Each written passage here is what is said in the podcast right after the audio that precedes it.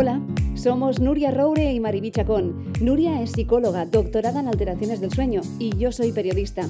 Os queremos dar la bienvenida a nuestro podcast Con B de Salud. Sí, con B. Porque la salud de la mujer se escribe con B, de bienestar, bienestar físico, bienestar emocional y bienestar social. En este podcast vas a encontrar conversaciones con expertos de la salud y el bienestar para ayudarnos a sentir mejor. ¿Qué es un bizcocho? Un bizcocho puede ser algo para compartir, algo dulce para compartir, pero un bizcocho en la vida de nuestra invitada le cambió totalmente, ¿no es así, Nuria? Pues sí, Mariby, porque hoy hablaremos con Ana recetas fáciles, pero entraremos en el mundo de Ana Terés, porque hablaremos con Ana, la cocinera, que nos explicará algunos de sus trucos en los fogones y en el horno. Pero también queremos hablar con Ana, la emprendedora, de cómo llegó a triunfar gracias a su blog hasta tener su canal de YouTube con más de 2 millones de seguidores. Pues sí, hablaremos de cocina, de bizcochos, de buñuelos, pero también hablaremos de reinvención y de crecimiento personal, porque este podcast hoy bien podría titularse Cómo reinventarse en épocas de crisis, porque queremos saber cómo esta gran cocinera ha sabido mezclar ingredientes como la naturalidad, la perseverancia y la ilusión para poder llegar a vivir de su pasión. ¿Habrá sido este sin duda su plato estrella? Espero que hoy nos lo cuentes, Ana. Muchas gracias por estar aquí. Hola, muchas gracias por invitarme. Además, somos unas privilegiadas, eh, Nuria, porque en época de confinamiento que estamos grabando esta conversación, estamos en los orígenes de Ana Recetas Fáciles, en su cocina, donde empezó todo. Sí, sí, yo, bueno, yo ya, ya sabes que, que empezó todo aquí en mi cocina, pues cuando decidí compartir una receta, una sola receta la decidí compartir y de ahí, de ahí pues la cosa primero hubo mucha motivación y mucha ilusión en seguir compartiendo porque encontraba una respuesta que era muy gratificante. Y segundo, pues porque al final ves una vía que, para, que era desconocida completamente y que por ahí había un trabajo esperándome. Eso es lo que más me gustó. Claro, Ana, tú eres, eh, estás licenciada en Geografía e Historia. Sí. Y de repente te quedas sin trabajo y dices, bueno, voy a hacer mis cositas, voy a hacer mi cocina, voy a hacer esos platos que les gusta a mi familia. Y la gente te felicitaba. Sí, sí, sí. Bueno, es que en realidad cuando tú compartes una receta, empiezas compartiendo la receta en sí. Es decir, no compartes cómo se hace algo, sino que tú compartes ese bizcocho con tus amigos, con tu familia. Y luego, que eso nos va a todos, que te dicen, ay, qué rico te sale, ay, qué bueno, ay, qué tal. Y eso, eso lo que hace es que tú te sientes especial porque te están diciendo que lo haces mejor que otros. Y a todos nos gusta hacer cosas que nos hagan sentir especiales y hacer cosas que puedan hacer felices a los demás. Entonces, eso es un poquito, llámale ego, egoísmo, puro y duro. Cuando tú haces algo que te sube tu propio ego, pues sigues haciéndolo y mejorándolo. Esperemos que siempre sean cosas que hagan felices a los demás. Ahora es cuando tendría que hablar Nuria, porque ella como psicóloga, a ver este ego, ¿cómo lo podemos administrar, Nuria? Sí, ¿cómo, cómo lo gestiono? No, pero está muy bien porque es precisamente estos halagos, ¿no? Este refuerzo que ella recibió, el que la ayudó seguramente a tirar adelante, a lo mejor en momentos que otras personas sin este apoyo, sin este refuerzo, ¿no? Pues lo hubieran ido dejando por el camino, porque Ana, vamos a explicar que el camino no habrá sido nada fácil, ¿eh? seguramente. Bueno, tampoco ha sido difícil, porque una de las, lo primero es que yo subí una receta por el simple hecho de compartirla y no tener que estar contando cada vez cómo se hacía algo. Entonces, sí, sí, sí, así de sencillo. Y, y luego mi sorpresa fue que la gente empezaba a hacer la receta y me mandaba sus fotos por redes sociales. Y entonces, por ahí sí que fue sencillo porque no había presión, no había, no había inversión porque todavía no era un trabajo, era cosas que yo hacía en casa para mi familia y decidía compartirlas. Es decir, que sin tener que hacer una inversión más que el tiempo, pero claro, es que en ese momento yo disponía de tiempo, yo salía de un trabajo que no me hacía feliz. un trabajo que no me gustaba nada, que era vender publicidad a personas que no habían venido a comprar publicidad. Es decir, la venta a, puerta, fría. Es así. Yo trabajaba en un periódico, un periódico físico de publicación semanal y, tenía que vender publicidad. Y claro, si la compañera vendía y yo no vendía, pues era una sensación ¿no? de, de bajón, de, y entonces cuando, cuando nos hicieron un ERE y al final acabamos todos en el paro, yo he de decir que el respaldo de tener uno, un año o dos años que tenía de paro, el tener a, a la niña muy pequeñita, es decir, ya tenía los dos hijos, eran pequeños, iba agobiada de tiempo, ¿sabes? Entonces, para mí, dejar un trabajo que más bien me agobiaba para dedicarme a mis hijos, que, me faltaba tiempo para ellos, y, a mi casa, pues a mí eso me hacía feliz. Entonces, para mí no fue un golpe el paro, sí que fue en plena crisis y era el miedo a que cómo iba a seguir eso. Pero por suerte mi, mi marido, mi marido es autónomo, mi marido trabaja, mi marido del trabajo siempre le ha ido pues trabajando mucho, pero le ha ido bien. Es decir, si tienes trabajo y, al final pues tienes para seguir adelante, la presión no existía, porque en mi casa entraba un sueldo, en mi casa había tiempo para los hijos, entonces mm, no fue duro porque yo no esperaba nada de todo eso, yo solo esperaba compartirlo y, y sentir esa respuesta positiva. Pero ¿en qué momento, Ana, te planteas? Lo digo para otras mujeres que nos pueden estar escuchando, que están en sus casas, que tienen tiempo, tienen hijos, quieren eh, hmm. Compaginar ¿no? su vida laboral con la familiar. ¿En qué momento te planteas decir, voy a coger un móvil, voy a crearme un blog y voy a empezar a subir esta receta? ¿Y qué es lo que te impulsa un poquito a hacerlo? Sí, pues que me lo pedían, que yo hacía, mi hija iba al colegio y llevaba el bizcocho de cumpleaños y me decía, ay, qué bueno, íbamos a un sitio lo regalaba, que bueno, venía alguien a comer, y entonces yo era uno de, esos regalos que no valen dinero, y fue lo que me impulsó a crear un blog, pero sin ningún ánimo de nada más que alguien pudiera encontrar eso, sin, ninguna expectativa. Claro, luego el blog fue creciendo hasta llegar a reconocimientos, entrar como finalista en eh, cuando hubo el boom de, los blogs, porque también ha habido como una evolución en tu carrera. Claro, ¿eh? claro, si es que yo no, cuando empezó, es que yo llevaba, hacía cinco meses que me había enterado de que era un blog, por ejemplo, ¿no? Que, yo no sabía ni que existía eso. Entonces yo creé este blog simplemente con, este sentido. Y una amiga mía que creaba un blog en menos de nada, tenía un montón de blogs, y, me dice, tienes que crearte una página en Facebook para que las personas te, te conozcan y te puedan seguir. Y yo me creé una página y le decía, ¿y qué hago ahora? Pues nada, tú si publicas algo lo pones en Facebook y así lo hacía.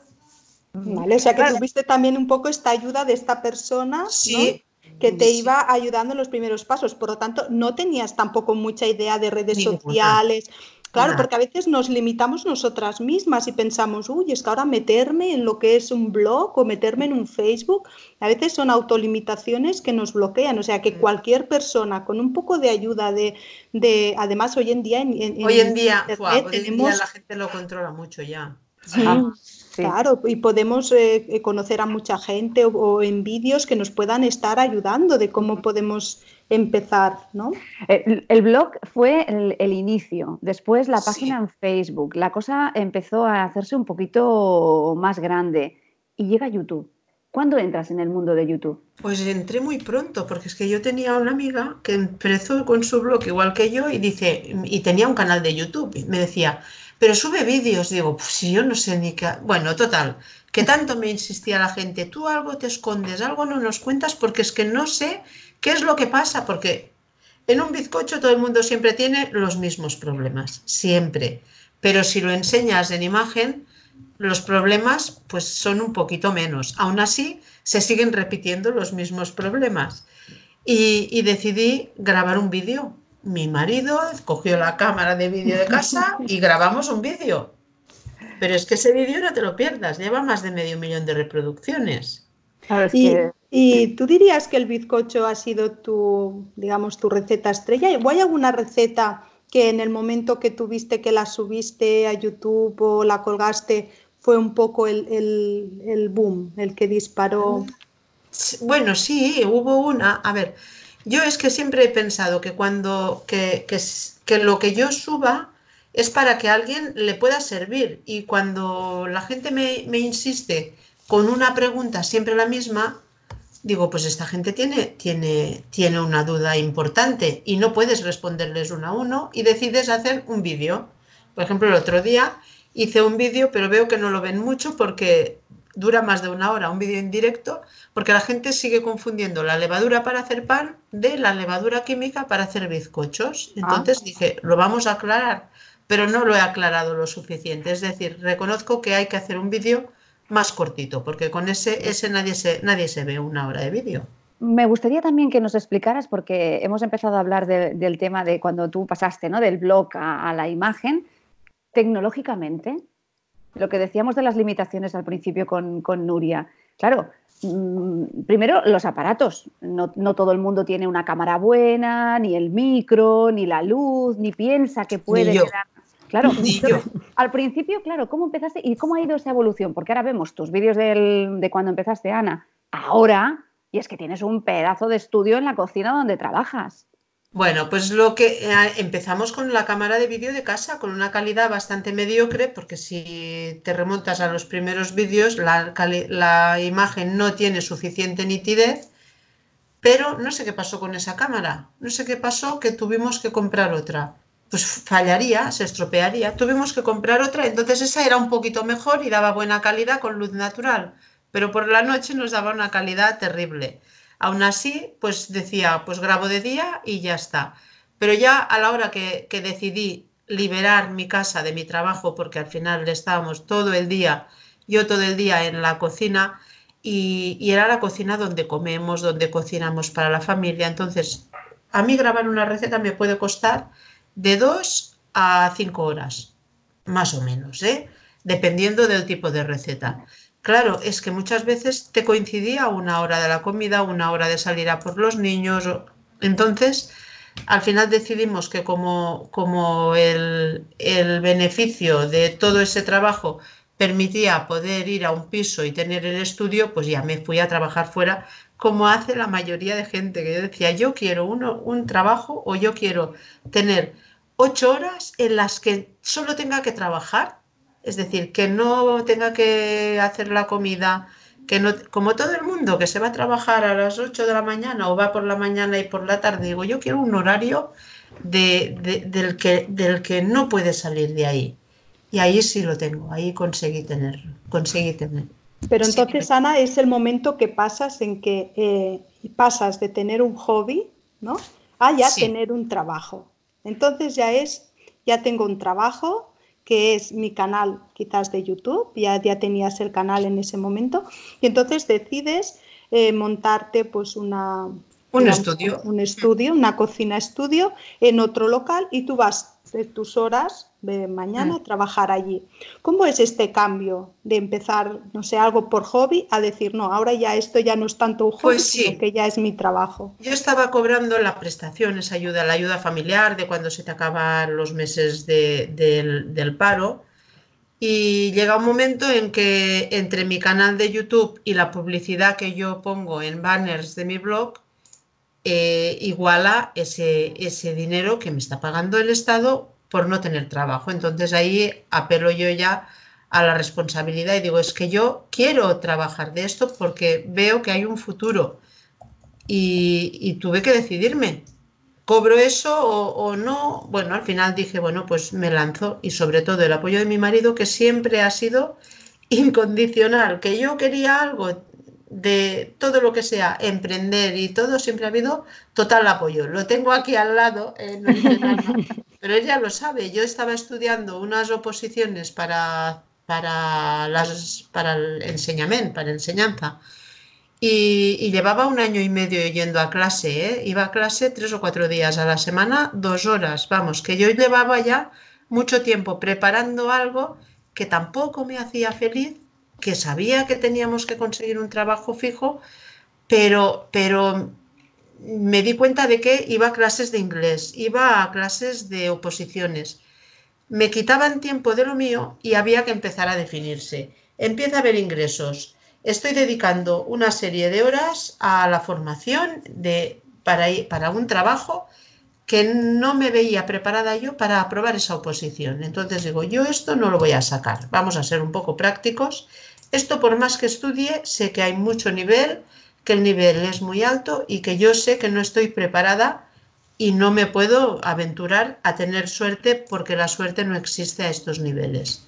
Y entonces decidí dejar de estudiar, dejar la academia, dejar de estudiar las oposiciones dejar de estudiar inglés, porque estudiar inglés me suponía ir seis horas a clase a la semana y luego tenía que estudiar en casa. Y digo, si luego tienes que hacer comida, recoger críos, es que no te da. Y digo, pues no, yo el inglés lo dejo para más adelante. Y, luego pues ya me dediqué al, al blog, es decir, tenía que pensar qué receta hacía, probar cómo se hacía, porque hay cosas que no te salen bien, hacerle la foto, redactar la receta y muchas veces grabar el vídeo. Eso es un trabajazo tremendo, es, es enorme. Y eso lo pude hacer, dejar de hacerlo en mis horas libres y hacerlo a, a tiempo completo en el momento en que esos ingresos mensuales igualaron a esa prestación y decidí hacerme autónoma. Ana, tú eres una youtuber atípica. Porque eres sencilla, discreta, nada estridente y sobre todo, bueno, como son tus recetas, aquí mm, tú no vas a las complicaciones y además das muchas alternativas. Si no tenéis este mm, utensilio de la cocina, utilizar este otro. das muchas, muchas facilidades, ¿no? Como el nombre, como el nombre de, tu canal. Mm, esto también es muy interesante porque estamos acostumbrados a ver canales de YouTube que llaman mucho la atención porque gritan, porque dicen, porque hacen. Y tú eres una persona natural, eres así. A ver, sí, yo soy así, empecé los vídeos así. Lo que pasa es que después consumimos mucho YouTube y a veces se nos va un poco la olla y digo, y, después digo, pero ¿qué haces? ¿Qué haces haciendo eso? Haz el favor. Y entonces me tengo que repetir montones de veces y al final siempre me gusta más cuando lo repito en un tono normal. Sí que estaba un poquito, mm, sí que mi tono inicial era demasiado tranquilo. Entonces he intentado darle un poquito más de alegría a la presentación de esos vídeos porque a la gente le, gusta ver un poquito de entusiasmo. Pero yo lo de ponerme a gritar, levantar manos para arriba, pues que no me veo. Es que no me veo. Porque Ana, ahora estás subiendo una receta a la semana, más o menos. Más o menos, sí. Y, y para subir una receta a la semana, ¿Cuál es el esfuerzo que hay detrás? ¿Cuál es tu, día a día? Porque te lo estás haciendo tú, tienes ayudas, tienes... No, no lo hago yo. Mira, ¿Todo lo haces tú? Sí, hace dos días subí unas tortitas de, harina normales, unas tortitas tipo mexicanas. La, fíjate, esto yo tenía, hacía tiempo que las quería subir, pero ahora con el tema de que la gente no encuentra levadura en los supermercados, y, no hay apenas ingredientes, yo creo que un paquete, y ya no se encuentra harina, la harina ya es un bien de, primera necesidad. Entonces dije, pues yo voy a hacer estas tortitas porque mucha gente quiere comer pan a diario y no tiene y no quieren salir de casa porque la gente está, hay mucha gente muy concienciada y muy responsable. Entonces, yo esta receta ya la hice de una amiga mía y había un truquito que hacía que las tortitas porque las hice integrales y se quedaron en la nevera unos 20 días, que no nos acabábamos de comer las tortitas. Y yo digo, pues es que no las tiro porque no están malas. Las tocaba y no estaban secas. Y al final digo, pues si este es el problema de las tortitas, que se secan, se secan siempre y no se pueden rellenar ni se pueden enroscar porque se parten. Y entonces dije, pues esto lo haré. Y ha sido ahora el momento en que yo he visto que tenía que hacerlo, porque era una receta que, sé que iba a funcionar muy bien porque respondía a alguna necesidad de demasiadas personas. Y entonces pienso, ¿qué es lo que, lo que tengo que hacer? Pues bueno, quiero hacer esto por los ingredientes que son sencillos, porque se prepara muy rápido, porque además sustituye al pan en estos momentos en que no salimos de casa por pan. Y, y otra de las cosas es que en el caso de que lo hagas por hacer, y las dejas en la nevera guardadas, sigues teniéndolas frescas un montón de días. Yo te digo que las primeras que hice duraron casi un mes. ¿Cómo cuida YouTube a los creadores de contenido como tú, que ya tenéis tantísimos seguidores? ¿A partir de, qué momento se ponen en contacto contigo para decir, mm, tenemos que trabajar de esta manera, tenemos que trabajar de otra? Sí, YouTube, a, diferencia de Facebook, que tiene también plataforma de vídeos, Instagram tiene plataforma de vídeos y vienen a ser pues una imitación de YouTube. YouTube, en el momento en que conseguí ya tener 100.000 suscriptores, que esto, esto si tú trabajas, creas contenido de más o menos calidad, esto se puede conseguir en dos años. ¿eh? Tampoco estamos hablando de que tengas que trabajar 10 años para no conseguir nada. Yo no sé en cuánto tiempo los conseguí los 100.000. Pues me ofrecieron la posibilidad de tener una persona que me ayudara a, crecer mi canal, es decir, a darme a enseñarme exactamente qué es lo que la plataforma me ofrece, porque te ofrece un montón de estadísticas, la plataforma, muchas, no os podéis imaginar todas las estadísticas de nuestro canal a las que tenemos acceso, cosas que, yo he descubierto que no había estudiado ni, ni en clases de estadística. Bueno, entonces te, enseñan a interpretar las estadísticas, a observar cómo funciona tu canal, a qué tipo de contenido crear y esto lo hacen no a través de, vídeos educativos, sino a través de una persona con las que mantienes un Skype, un Skype como estamos manteniendo nosotras. Y la conocemos y, hablamos con ella. Yo he cambiado de, de, le llaman partner manager. He cambiado pues porque la que tenía en un inicio cambió de cargo dentro del mismo YouTube y me asignaron otra, pero bueno, llegan a ser amigas, llegan a ser amigas con las que hablas, tienes un contacto por correo electrónico siempre que lo necesites.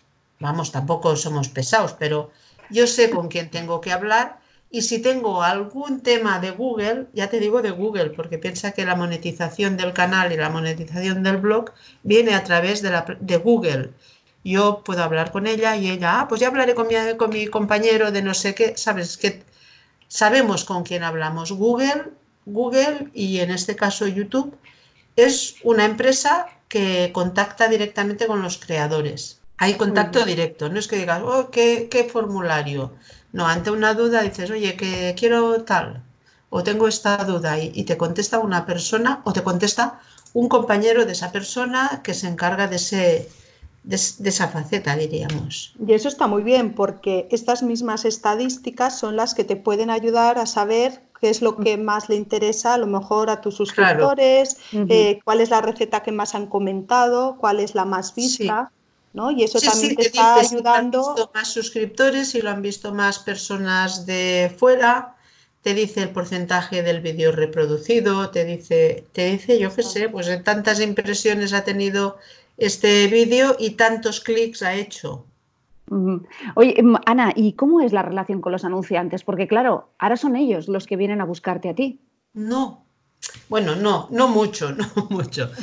Yo, mi, mi principal fuente de ingresos es que yo tengo eh, mi blog, es decir, como un periódico, como la televisión que vosotros conocéis, como la radio, y hay una serie de, de personas que contratan un medio. Lo hacen a través de Google. ¿eh? Yo tengo unos espacios reservados a la publicidad que ellos ponen. Y YouTube lo mismo. No contratan a través de mí, sino que contratan a través de Google. Pero eh, ¿todavía tienes el blog activo? ¿Tú sigues escribiendo en el blog? Porque esto también es una duda, porque parece que el blog ya queda un poco en cosa del pasado y que ahora el que quiera empezar o el que quiera estar en redes ya nada de blog, sino que ya tenemos que estar en Instagram o directamente al YouTube. Por lo tanto, no, ¿eh? Tú dices, Ana, que los blogs siguen Hoy en día, hoy en día el, primer, el primer buscador de Internet es Google. Google. Y Google te lleva al blog. Tú quieres saber cómo se hace un caldo de pescado y no vas a Instagram, no vas a Facebook. ¿Dónde vas? A Google.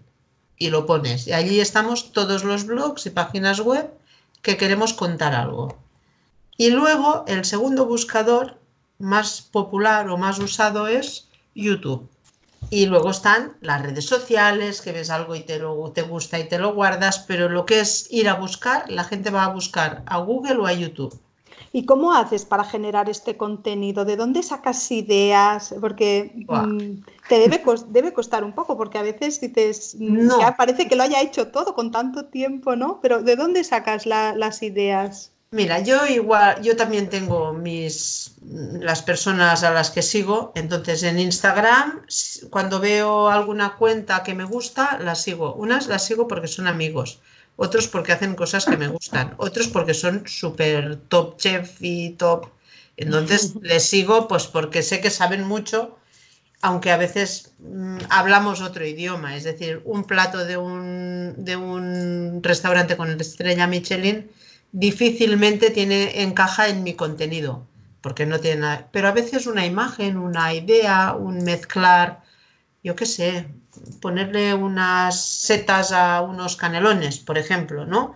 Ah, pues buena idea. O sabes que se trata de buscar inspiración allá donde pueda estar. Y luego libros y revistas a tope. Ana, hay una cosa también muy bonita que, haces. Claro, yo soy seguidora tuya, no sé los demás cómo, cómo lo hacen, ¿eh? pero tengo. Eh, eh, Ana, la verdad es que he hecho muchísimas recetas de las que, de las que ella ha cocinado en casa.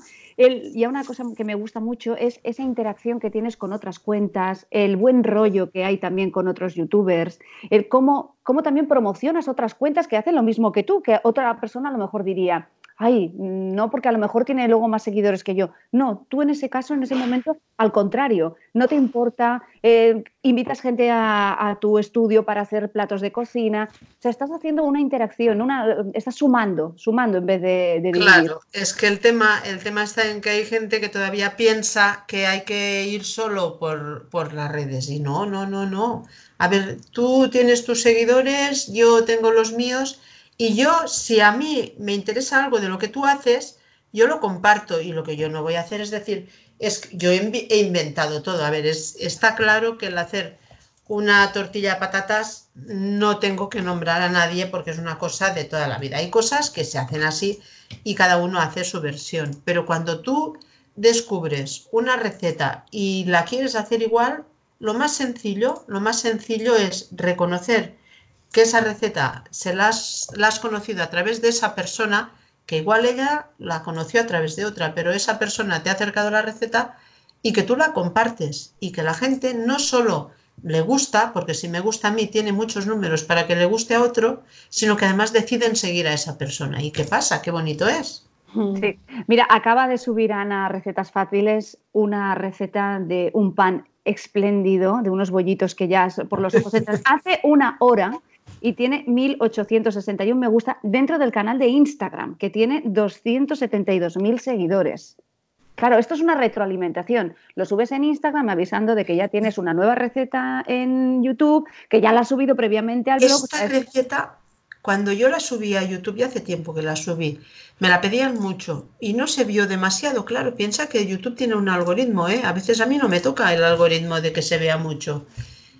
Y la subí a Instagram ahora que la gente quiere hacer pan y que, y que los panes grandes, pues bueno, digo, voy a subir el pan de hamburguesa, que es como un poquito festivo el hacer un pan de hamburguesa casero y nos, nos salimos por ahí, pues lo hacemos en casa. Y, y, yo, es que yo hago mis recetas, es que yo no es que haga las recetas para para subirlas y hago otra y para no yo este pan lo hago cuando quiero hacer panecillos quiero guardarlos quiero hacer hamburguesas y, cuando yo repito mi receta digo ay qué bonito pues le hago otra foto y ayer lo hice precisamente por porque no tenía pan y digo pues voy a hacer panecillos y ya digo pues aprovecho y le doy a mi suegra que, que ella come sin sal digo pues le voy a hacer unos para ella sin sal. Y luego me dice, ay, pues menos mal que son blanditos porque los otros con tanta corteza me cuesta mucho masticarlos. Digo, ah, pues perfecto. Y ya está, y decidí compartirlos y a otros les puse chorizo, bueno, y puse uno con el que quiero hacer torrijas, a ver qué tal queda. Fíjate que yo, Ana, siempre cuando veo estos canales de cocina me hago una pregunta. Y es, ¿qué hacéis con, la, con toda esta comida, porque yo creo que no se puede llegar a comer, o, la, o realmente es la cocina que tú cocinas para casa. Bueno, es que yo regalo mucho, ¿eh? mira. Eh, los panecillos de ayer, os, en serio que los hice para casa. Hice ya te digo, hice la barrita para hacer torrijas, que la tengo aquí. Probaré a hacer una torrija. Como quede bien, esta tarde tenemos directo en YouTube con torrijas, que es Viernes Santo. Los otros ayer merendaron los bollitos con chorizo y cenaron el pan de hamburguesa. Ya no hay pan de ayer. Y los bollitos que le di a mi suegra, que le dije, congélatelos, así te duran un montón de días y ya está. Y el bizcocho también, aquí dejé la mitad, la mitad se la llevamos a mi suegra, es que mi suegra vive dos pisos más abajo, entonces es muy fácil de, llevarle cosas. Y, y, otras cosas pues nos las comemos, las regalo y ahora pues es que ya no hago cosas que no nos podamos comer o no pueda regalar por ahí. Ana, ¿y cuándo llega el libro? Porque el libro también fue un, momento muy importante. Sí, el libro pues viene, fíjate que a mí, yo, es, que esto viene un poquito enlazado. Bueno, en, en, Facebook hubo una temporada que empezaron a crecer los seguidores porque en Facebook había mucha interacción y hubo un periodista del país, de Verne, que se puso en contacto conmigo para hacer un artículo. Y a mí, yo digo, eh, del país a mí, y digo, le dije que gracias, pero que yo no iba a hacer, porque vi que Verne era, era un, periódico como, como de cosas muy sonoras, muy... Y digo, este me va a dejar como una friki, digo, paso, paso, porque le tuve miedo, digo, yo no quiero aparecer en este periódico. Aún así, él decidió hacer un artículo, lo hizo con mucho cariño, muy serio, muy, ¿sabes? Me dejó en muy buen lugar, pero yo también me había dado cuenta que depende quién habla de ti, habla, habla en un tono o en otro y, y puedes, puede hacer, llegar a hacer daño. Entonces, como yo no me metía con nadie, preferí no intervenir. El caso es que el tío eh, hace el artículo diciendo que mis recetas en Facebook se estaban compartiendo millones de veces, no miles, millones, que la verdad hay unos álbumes que se han compartido 5 y 6 millones de veces compartidos. ¿eh? Madre mía. Y entonces me mm, habló muy bien de mí y allí empiezan a subir mis seguidores otra vez porque se ve que le leen mucho a este chico y, y mi sorpresa es que a los pocos días me empiezan a, a llegar un montón de, propuestas para publicar un libro, que recibí seis propuestas para hacer un libro en el mes siguiente a la publicación de este artículo. Mm. Y bueno, yo y fui recogiendo todo, todo, digo, bueno, aquí viene uno, pues ya me pensaré a ver cómo, cuándo, y me fue llegando hasta que me llegó Planeta y digo, pues es que si te llama Planeta no puedes decir que no. Claro, Y dije sí. ¿Y, este libro cuántas, eh, cuántos estás vendiendo? ¿Cuánto, cuánto hace del libro y cuántos llevas vendidos más o menos? Te voy a ser sincera, y es que la gente no compra libros. No compra. Mm, sí que a algunos les gusta comprar. En total se han, se han publicado, se han impreso, yo creo que son 6.000 ejemplares. Y yo voy mirando en Amazon a ver cómo va. Y ayer estuve en Amazon mirando y en Amazon no, no les quedan no les quedan porque solamente se vende a 30 y pico euros y digo, eso es alguien que lo ha puesto, de, que lo ha comprado y lo, y lo vende porque como ya no hay, y su, no sé, esto es en Amazon, en las librerías hay, pero no se puede comprar. Entonces la única manera de comprarlo es descargar el libro electrónico, que no sé cuántos se han vendido electrónicos, pero todavía mi público no es muy del libro electrónico. Bueno, porque yo también creo que, le gusta, a la gente le gusta ver a Ana en acción y la cocina nos gusta verla, porque las recetas cuando las, las ves escritas muy bien, pero después cuando las haces tú nunca te quedan igual que como lo pone escrito en el papel. Entonces el hecho de ver un vídeo, ¿no? De ver también cómo, cómo se manejan los ingredientes, eh, cómo lo haces, también nos ayuda mucho. Yo creo que lo que buscamos es este directo, ¿no? Esta naturalidad, que a lo mejor escrito en el libro no acabamos de, de, coger la el Libro, el libro es un libro que se queda, el contenido digital lo puedes, mm, lo puedes actualizar. Yo, quería, yo quería conocer un poco también la situación de tus hijos, porque los dos son eh, adolescentes, el pequeño está entrando a la preadolescencia. ¿Cómo viven ellos que su mamá sea youtuber? Pues les cansa un poco el hecho de que hay mucha gente que se creen. Es que es la, sensación que, que, pueda dar, ¿no? Que parece, tienes tantos seguidores. Valoran el canal por los seguidores, pero no, yo creo que jamás han visto un vídeo. compañeros suyos que, le dicen, ¿cuántos seguidores tiene tu madre? Igual tiene mil. Y, va, él dice, no, hombre, ¿cómo va a tener mil? Tiene dos millones. Sabes que también a veces pues, pues se, se, pitorrea un poco ella con, con los compañeros, pero muchos solamente aprecian el canal o aprecian lo que representa por el número de seguidores que hay detrás y no por el trabajo que se hace.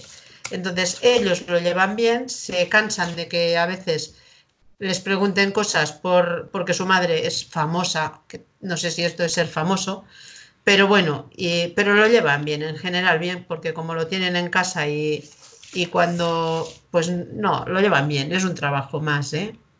Y tú, Ana, el, nivel de estrés, ¿lo llevas bien? el hecho de tener tantos seguidores, ¿tienes mucha presión para publicar, para subir un vídeo?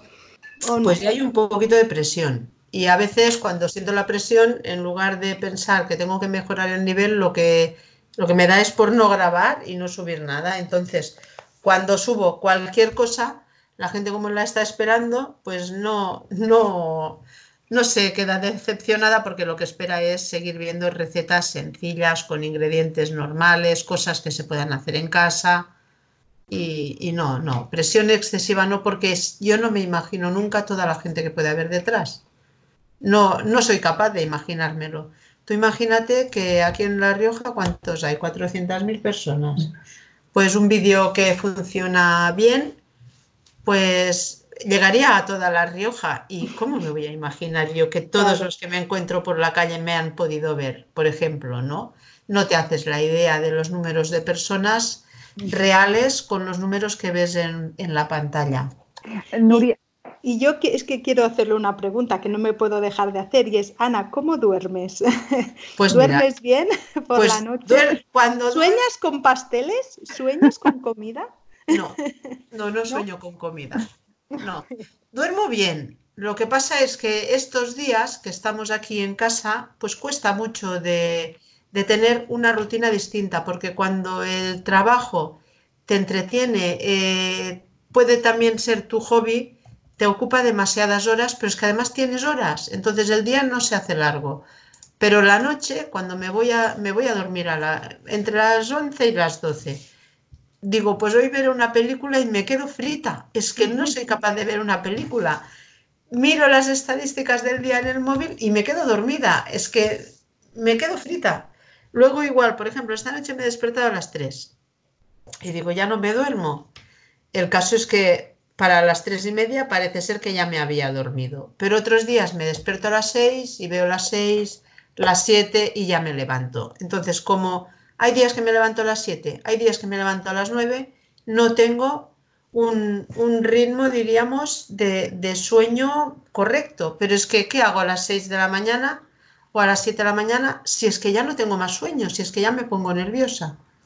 Claro, y además estos días que también es lo que decimos, ¿no? No estamos tan activos, no nos movemos tanto, no, nuestra mente no trabaja tanto, las necesidades de sueño también también cambian, ¿no? Las rutinas. pero es que, yo a las 7 pienso que es una hora a la que te puedes levantar. Si aguanto hasta las 9, estoy contenta porque digo que viene dormido, pero que duermo bien. Las horas que duermo, yo descanso. Eh, Ana, ¿y cómo te cuidas? ¿Haces deporte cuando, cuando, eh, cuando no estamos en confinamiento? Eh? A, ver, a ver si, si sales a caminar, si... No, deporte no hago, pero sí que intento ir a todas partes andando. Vivo en una ciudad muy pequeña y al cabo del día, un día que no haya hecho nada, pues he andado entre 4 y 6 kilómetros, por lo que dice el móvil, ¿eh? que no sé si es cierto. El día que vamos a andar, pues igual ese día el total son 10 kilómetros. Bueno, que, que, no hago deporte, las cosas como son. Y debería hacerlo, lo sé pero ya te digo, intento ir andando. Muy bien, eso ya es algo de deporte, ¿eh? al menos no el sedentarismo, ya es un paso. no ser sedentario, más que hacer deporte. Y una pregunta que, te quería hacer es, em, ¿hay alguna receta que se te resista? ¿Ana tiene alguna receta, aquello que dices, no me acaba de salir como me gustaría? Sí, sí, sí, sí. Por ejemplo, el pastel ruso. Pastel ruso. Qué bueno el pastel oh. ruso.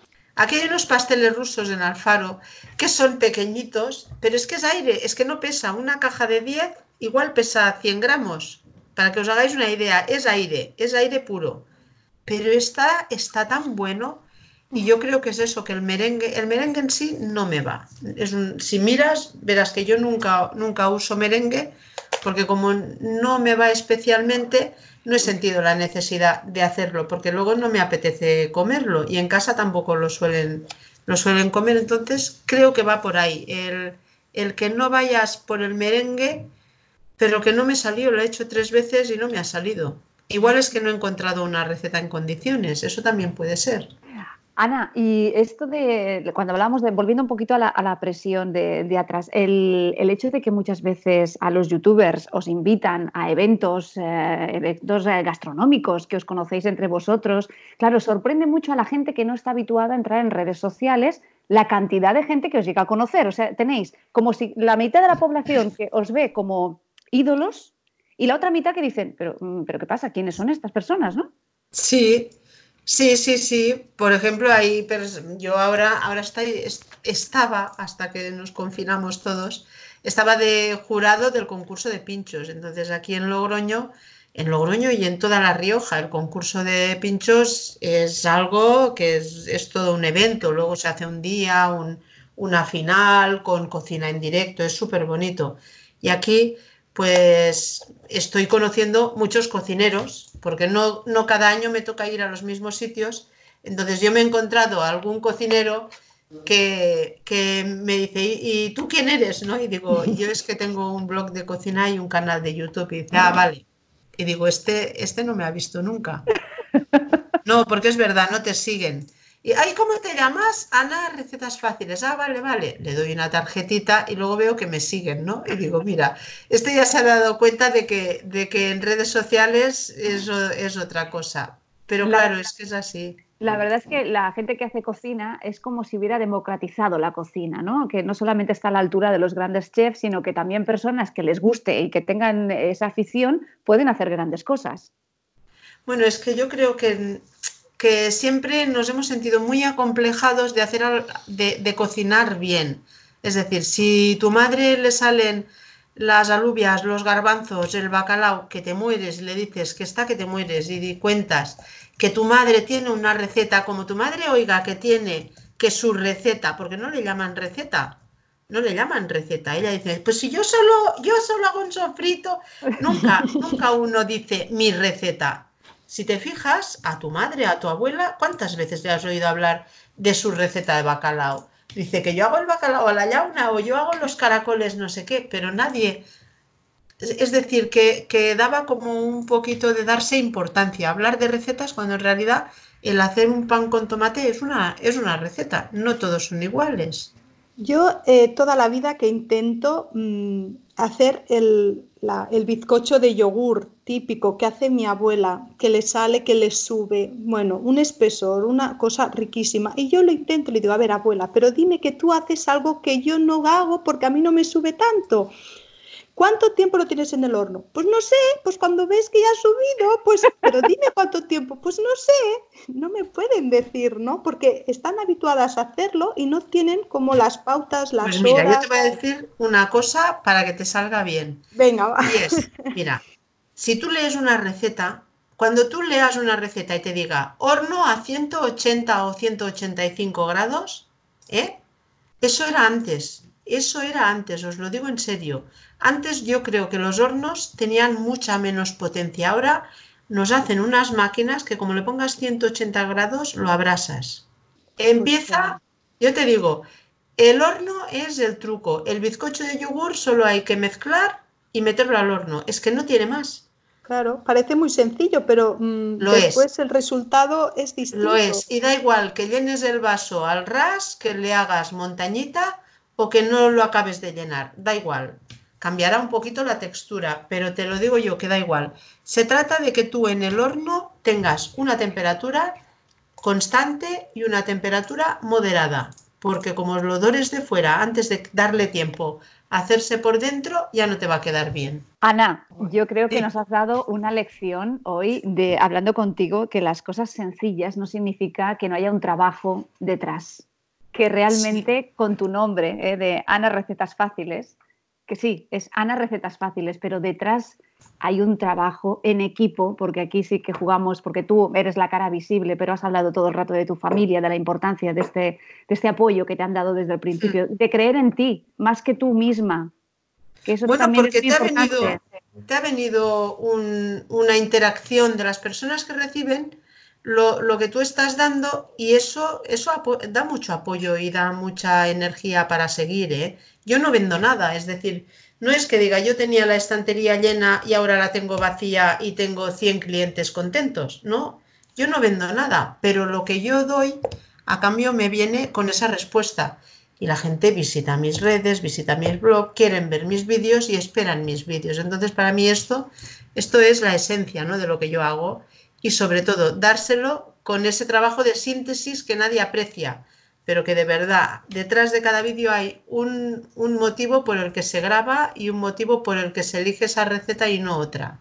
Bueno, y es porque los has escuchado antes, ¿no? Escuchar a los seguidores, que es lo que comentabas antes, saber cuál es su demanda, qué es lo que te están pidiendo, porque a veces si mm, eres youtuber, tienes muchos seguidores, pero unos están aquí, otros están allá, no hay interacción, en cambio Tú no, tú los escuchas, ves cuál es lo que te están pidiendo en cada momento, en qué circunstancia, lo que decías, si falta harina, qué puedo hacer para ayudarles en este momento. Por lo tanto, eso también es una clave de éxito. Y es que estamos todos igual, es que yo soy una más, yo soy como todo el mundo que, que me sigue, con las mismas necesidades y las mismas limitaciones. Y además lo bonito de, de Ana es que mantiene el nivel es consciente de que hoy está aquí arriba, pero para seguir aquí arriba tiene que, no puede bajar la guardia, tiene que seguir picando, tiene que seguir si trabajando. Yo tengo una lista de cosas que quiero hacer que llevan más de 100 recetas de, en el último año y las primeras igual ya no me apetece, pero bueno, una fuente de inspiración es, me gusta, me lo apunto, me gusta, me lo guardo y luego ya veré. Y en la lista de siguientes eh, pasos que tiene Ana para hacer en tu futuro, ¿qué es lo que te gustaría, qué es lo que te gustaría hacer?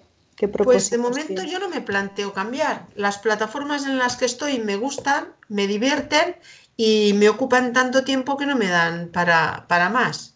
Me piden un segundo libro, pero me cuesta porque es mucho trabajo, mucho, mucho, mucho trabajo para la poca respuesta que está dando un libro. Yo te digo, 6.000 ejemplares que se han hecho y yo creo que, están prácticamente todos distribuidos, es una buena cantidad.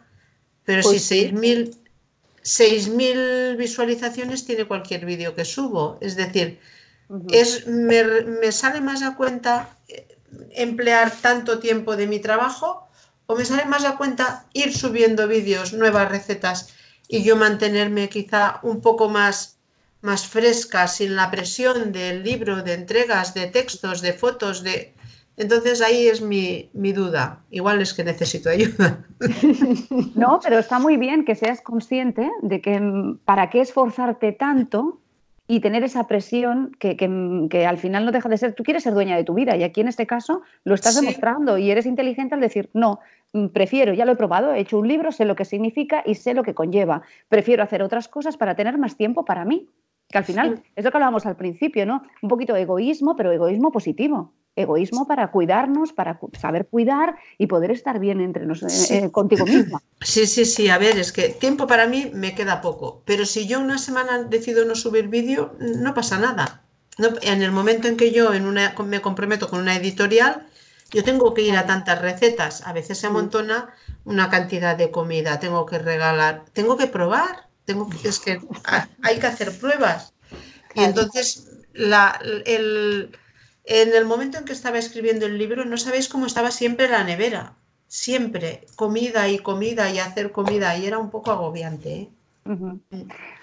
y, nos puedes adelantar qué otra receta, venga, va, por así un poco de primicia ¿eh? para nuestras seguidoras. ¿Qué, ¿Qué receta tienes en mente que subirás en breve? Mira, pues tengo en, la, en mente varias, varias y son recetas que yo hago pues en casa para aprovechar. Unos macarrones aprovechando cualquier carne que tengas cocinada. Y también un arroz que hice el otro día, que yo no sabía que podría generar interés. Pues no tenía nada para ponerle al arroz, pero tenía unas albóndigas congeladas, porque cuando hago las dejo fritas y las congelo así con un poquito de tomate tengo la comida hecha en cinco minutos, ni las descongelo para echarlas. Digo, pues si tengo albóndigas, pues voy a poner tres albóndigas para cada uno, un sofrito y el arroz, y quedó bueno. Y en Instagram me empezaron a, pedir la receta y decía, pues si solo es un sofrito, decía, pero sube la receta a YouTube. Yo, vale, vale. Pues estas, los macarrones aprovechando una carne y un arroz con unas albóndigas, que me parece no sé, pero bien. A ver, Mariví, qué humildad que tienen los grandes cocineros. Si solo es un sofrito, pero a ver, y hay que un sofrito.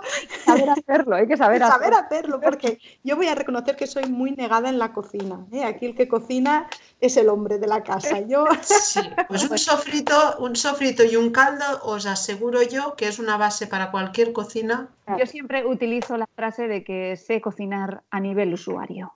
Pues como yo, lo que yo tengo la agenda de subirlo. Vamos a empezar a subirlo, Mariby, a lo mejor es ahí el secreto. Oye, Ana, que estamos muy contentas de que hoy eh, nos hayas podido atender, dejarnos entrar en tu cocina, donde empezó todo, donde empezaste a cocinar, donde sigues cocinando para tu familia y, sobre todo darte las gracias por, abrirte, por estar eh, conversando con nosotras y explicarnos tantas cosas bonitas de, de tu historia, que ahora lo vemos fácil, pero que realmente, aunque ha sido sencillo, que no ha sido muy complicado porque ha sido de manera progresiva y sin buscar pretensiones, lo has conseguido, pero sí muy constante. Sí, que Eso sí, todos los días, ¿eh? no os podéis imaginar. Yo no tengo fin de semana de desconexión, porque cuando no cocino, yo tengo aquí mi móvil con mirando mis redes y estando en contacto con la gente, porque ya no es solo cocinar, cocinar es una pequeña parte de todo lo que yo hago. Una gran parte es editar vídeos, hacer fotos, editar fotos y luego interactuar en redes sociales. Es que esta chica vale para todo, Nuria. Sí, sí, sí, es que hay que valer, hay que valer. Bueno, y si no vales, aprendes y no pasa nada. Claro, y es eso, ¿no? Yo creo que es la sencillez, la humildad, el querer hacer las cosas más para los demás que para uno mismo. Y eso es lo que te ayuda a ir haciendo poco a poco y después este poco a poco pues va lanzando como pequeños dardos que llega a alguna persona que puede interactuar y pueda ir haciendo como, no sé, despegar alguna chispa que te va ayudando en el camino, ¿no? Pues es un poco la suerte, pero la suerte buscada por el trabajo también. A ver, aquí lo que buscamos, y lo buscamos todos, es la viralización. Es decir, que cualquier cosa que se haga en Internet se vuelva viral y algunas recetas se vuelven virales. Pocas, pero algunas sí. Yo recuerdo una que dijiste de unos buñuelos, de unos buñuelos que, que, se hicieron virales y también te ayudaron mucho en ese momento, ¿no? Sí, sí, sí, los buñuelos se hicieron virales y ahora se ha hecho viral el pan a la sartén. Sí, es verdad, es verdad que dijiste de dos versiones, en el horno y a la sartén, la misma masa. Sí, sí, sí bueno, pero eso se consigue pues haciendo cada día, ¿no? Porque queremos subir un vídeo y que ese se haga viral, pues a lo mejor ese no, pero si haces 100, de 100, a lo mejor sí que hay uno que se hace viral, ahí está el, trabajo y ahí es donde está la suerte que se ha buscado, ¿no? Claro, pero es que hay muchas personas que te dicen, Ana, danos recetas sin horno porque yo no tengo horno, ¿sabes? Y un día ves que hay un pan árabe que se hace en una sartén y dices, ostras, pero llama, se llama tal, pero si le llamas pan a la sartén, que al final es lo mismo, es un pan que, que, no se cocina en un horno. La gente quiere información y la quiere ya, no quiere saber qué pasa en el vídeo. Si yo me pongo Bad Boot, que es el pan marroquí, nadie pincha. Si yo les digo pan a la sartén, pinchan Exacto. y lo quieren ver. Y es así. Que estamos muy agradecidas que hoy estés con nosotras. Muchísimas gracias por invitarme. Gracias, Ana, y que sigas teniendo tantos éxitos que ahora ya conociéndote como persona, eh, pues tan merecidísimos. Y te deseo pues este largo camino que estás, que estás construyendo. Muchas gracias por dejarnos entrar en tu cocina. Éxitos también para vosotras, muchísimos. Bueno, a ver, ahí estamos, ahí estamos. Pues claro que sí. Aprenderemos de ti. Bueno, pues ya sabes, siempre que quieras algo, solo tienes que darme un toque que yo estoy aquí, ¿eh? Y, además de verdad, ¿eh? Que realmente es así, ¿eh? Un toque y Ana siempre responde. Pues muchas gracias. Dejamos para la próxima semana, la próxima entrevista. Y lo dejamos con B de salud, porque recordar que la salud de la mujer se escribe con B de bienestar. Nos vemos de nuevo otro día con otra de las historias para acompañarnos en este podcast. Gracias. Gracias. Hasta aquí el episodio de hoy. ¿Te ha gustado? No dudes en suscribirte y así estarás informada de todos los capítulos que como este seguro te ayudarán a sentirte bien. Porque recuerda que la salud de la mujer se escribe con B, con B de bienestar. Hasta la próxima.